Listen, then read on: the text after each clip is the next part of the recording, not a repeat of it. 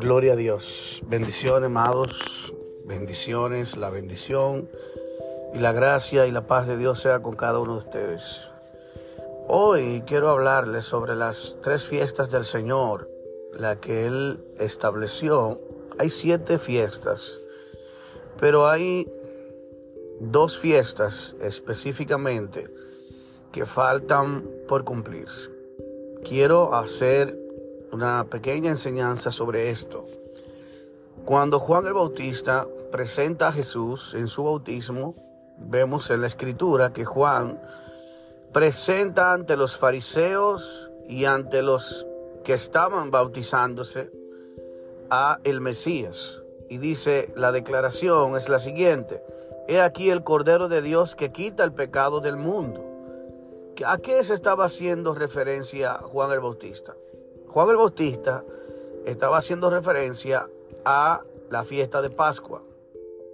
El cordero pascual debía de ofrecerse un cordero sin defecto, macho, sin defecto, en la cual se ofrecía un sacrificio y, ese, y eso tenía que ser sin defecto. Por eso Cristo es el cordero sin defecto. Cristo vivió una vida sin pecado, perfecta, cumplió la ley, lo establecido por el Señor, y fue inmolado en la cruz del Calvario como el sacrificio en el mismo día de la fiesta de la Pascua, entre las dos tardes.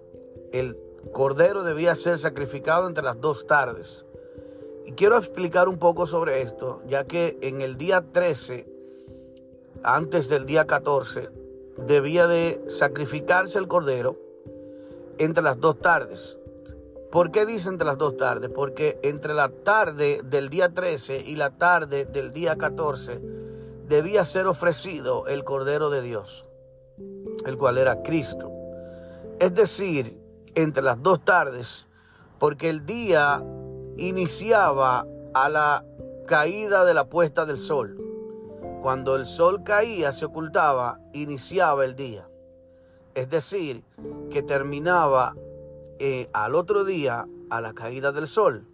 Por lo tanto, en el día 13, entre las 3 de la tarde, casi a las 6 de la tarde antes, antes de que terminara el día 14, donde comenzaba y se declaraba al otro día, el día 15, como un día de reposo solemne.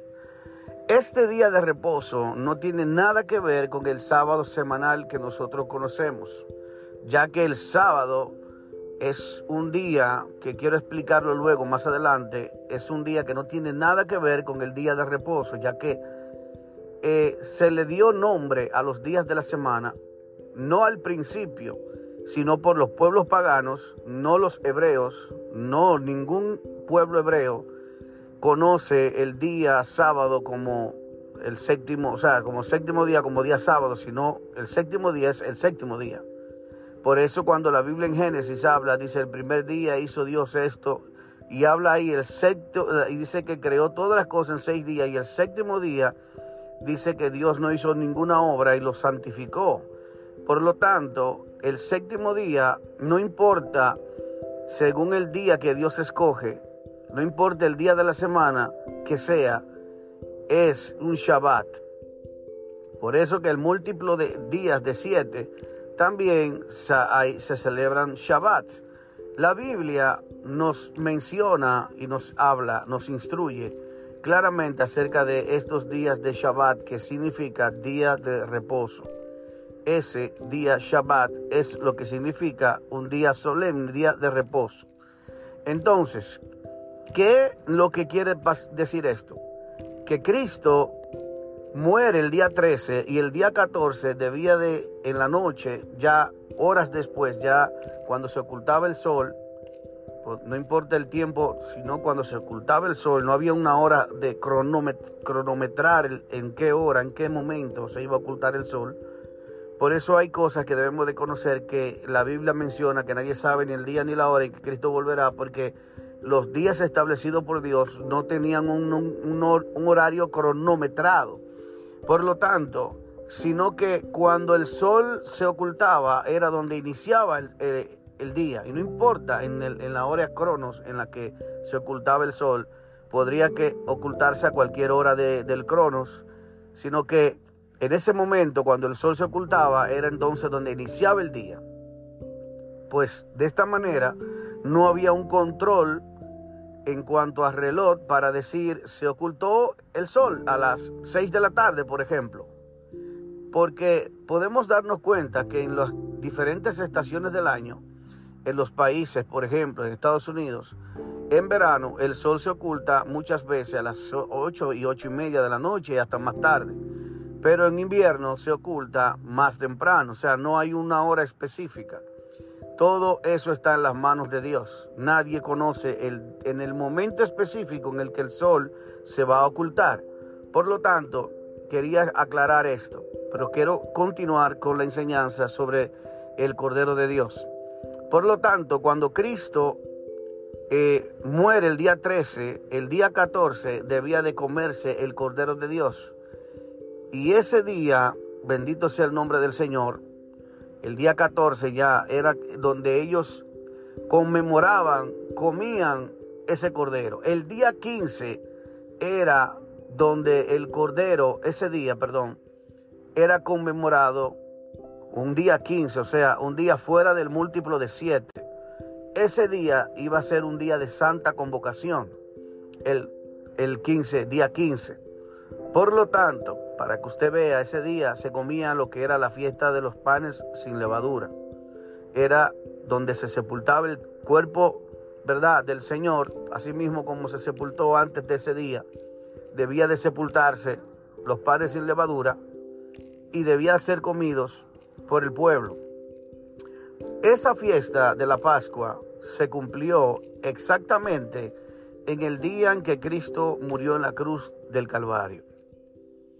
Luego de esa fiesta debían de celebrarse siete Shabbat al, o sea, siete días más, siete Shabbat, después de este día solemne, que era el día 15, se contaban entonces como primer día, ese día 15 era el primer día que era una convocación solemne.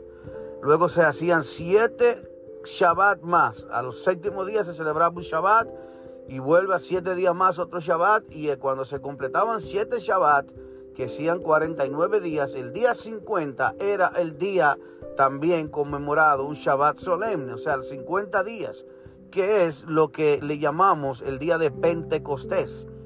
En ese día se cumplió también otra fiesta judía, ya que el día de Pentecostés es donde se celebraban y se presentaban los primeros frutos de la cosecha. ¿Y qué sucedió ese día? Bueno, ese día fue donde el Espíritu Santo descendió sobre los que estaban reunidos, 120 según lo que dice la Escritura, habían como 120 en el aposento alto, donde vino, le repartieron lenguas como de fuego y vino el Espíritu Santo, y en Hechos 1.8 Jesús le había prometido que, dice la palabra de Dios, que él mismo dijo, no se vayan de Jerusalén hasta que venga la promesa sobre ustedes, y entonces recibirán poder y me serán testigos en Jerusalén, en Samaria, hasta los últimos confines de la tierra. Por lo tanto, él estaba hablando de, de, de, aquí a no muchos días, serán investidos del poder de Dios. Serán bautizados por el poder de Dios. Serán investidos del poder y de, y de autoridad de Dios. El mismo Dios descendería sobre ellos y ellos y se iba a tabernaculizar otra vez en el cuerpo de nosotros, que somos ahora el arca del pacto o el templo de Dios, donde Dios habita, donde habita la presencia de Dios y es donde el Señor, por medio del Espíritu Santo, está en cada uno de nosotros. Ese mismo día donde se presentaban los primeros frutos fue donde se presentaron los primeros frutos, que es en la fiesta de Pentecostés, los creyentes. En ese mismo día dice la palabra que cuando vino el Espíritu Santo, judíos, creyentes, temerosos de Dios de todas las naciones, venían a celebrar esa fiesta de todos los lugares que el Señor había convocado y había establecido que perpetuamente debían de ir en los días de Pentecostés a celebrar la fiesta de, de, los primeros frutos. Y Dios utilizó esa fiesta para que en ese día los judíos de todas las naciones de la tierra, donde estaban ahí, menciona de toda lengua que estaban ahí mencionando, el Espíritu Santo vino y vino sobre ellos de tal manera que el Espíritu Santo le dio la capacidad a esos primeros creyentes de predicar el Evangelio en las lenguas nativas de cada uno de esos judíos que llegaron a ese lugar a celebrar la fiesta. Por lo tanto, ellos decían, hemos oído las maravillas de Dios. ¿Quiénes son estos que hablan en, el idioma que nosotros hemos nacido? En todos los idiomas que menciona ahí, cretenses, árabes, eh, prosélitos de todos los lugares de, donde fueron a celebrar la fiesta, estos oyeron sobre el Mesías que Cristo había venido, ese fue el mensaje que ellos se llevaron, y el Cristo que ellos crucificaron fue el Cristo que había de venir, que había sido prometido para el pueblo de Israel.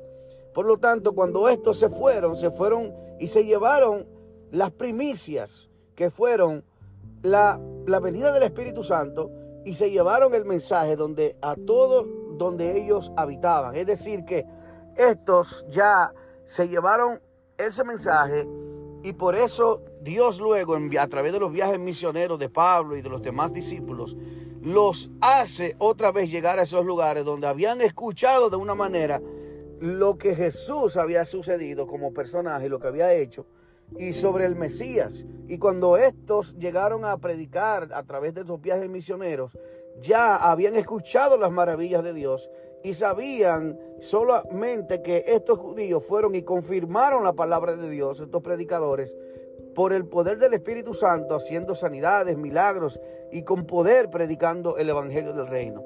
Así que la palabra cuando estos fueron ya tenía, ya estaban preparados los corazones para que el Evangelio tuviera lugar en sus corazones.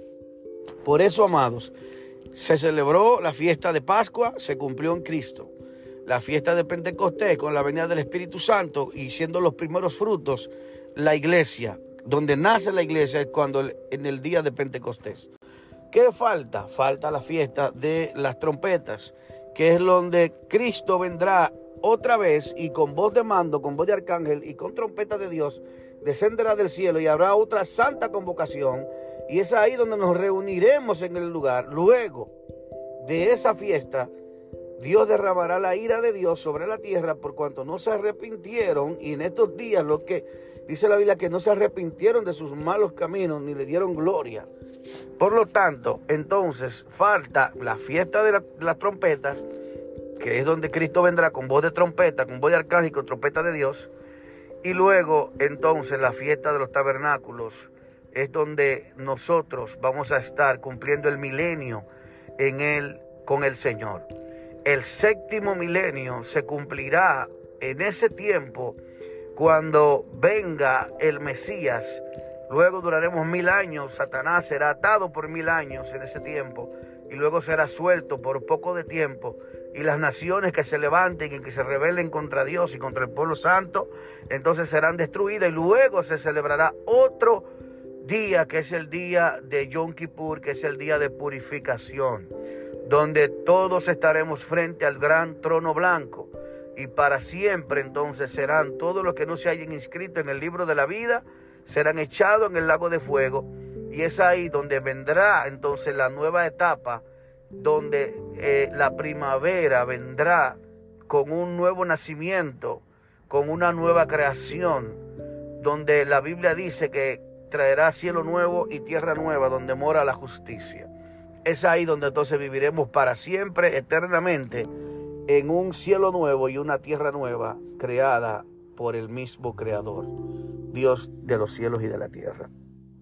Por lo tanto, amados, les exhorto que nos animemos a escuchar, a aprender, a investigar, a profundizar sobre las fiestas judías que tienen un, un sentido simbólico espiritual. Por lo tanto, para poder conocer estos misterios, debemos de conocer las tradiciones judías, las tradiciones que tienen que ver el, el mensaje que Dios dejó encriptado a la iglesia. Pero vemos que la iglesia está totalmente desvinculada de todo esto. Y por eso vemos que cuando los tiempos han sido cambiados, la Biblia dice en el libro de Daniel que cambiarían los tiempos y la ley. Y los tiempos fueron cambiados por los diferentes imperios. Ya no estamos bajo el calendario lunar, ya no estamos bajo un calendario eh, exacto. Estamos ahora sobre un calendario adulterado, babilónico, romano, greco-romano, en el cual ahora ya tenemos un horario cronos, ya no estábamos con horario lunar, lunisolar, donde era como Dios lo había establecido. Por lo tanto, por esta razón, Jesús, que sabía y conocía todas las cosas, había dicho que en el día de su venida nadie conocería ni el día ni la hora. ¿Por qué? Porque primeramente había sido establecido de que el día del primer mes del año tenía que ser el avistamiento de la luna nueva, donde la luna tenía que haber dos testigos que vieran el avistamiento de la luz, de la luna, perdón, y fueran en el sumo sacerdote y contaran, entonces tocaban la trompeta y anunciaban que ahí comenzaba el mes lunar. Por lo tanto, nadie sabía ni el día ni la hora en que esto sucedería. ¿Quiénes son los dos testigos que menciona la Biblia que estarían ahí anunciando? Bueno, la iglesia, la iglesia junto, la iglesia cristiana junto con la iglesia mesiánica, que también conoce a Jesús, que cree en Jesús, son los que darán el avistamiento. Y por eso dice la palabra de Dios, quiero que sepan esto, que todo está ligado con las fiestas y todo está ligado con las señales de la luna, ya que la misma Biblia establece que en el tiempo que Cristo venga será un día de luna nueva. ¿Por qué? Cuando usted ve y dice lo que dice Mateo 24, versículo 29, donde dice que el sol se oscurecerá y la luna no dará su resplandor. La luna cuando está cubierta por completa, que es la luna nueva, no tiene nada de luz, simplemente tiene como las señales en el alrededor. Esa es la luna nueva y es donde dice la Biblia que la luna no dará su resplandor ahí en esa luna nueva no, estaba, no estará dando su resplandor. Y eso es una luna nueva. Es ahí donde la misma Biblia dice que la luna no dará su resplandor, entonces las estrellas caerán del cielo. Y así menciona cómo se cumple una vez más a través del calendario lunar. Así que queremos seguir más adelante y queremos que ustedes presten mucha atención con los demás estudios que vamos a seguir dando acerca de estas fiestas judías y el significado de cada una de ellas. Dios te bendiga y Dios te guarde, así que seguimos edificando sobre la roca. Si te gustó, síguenos y compártelo para que aprendas más sobre estas y muchas más enseñanzas. Dios te bendiga y Dios te guarde. Bendiciones.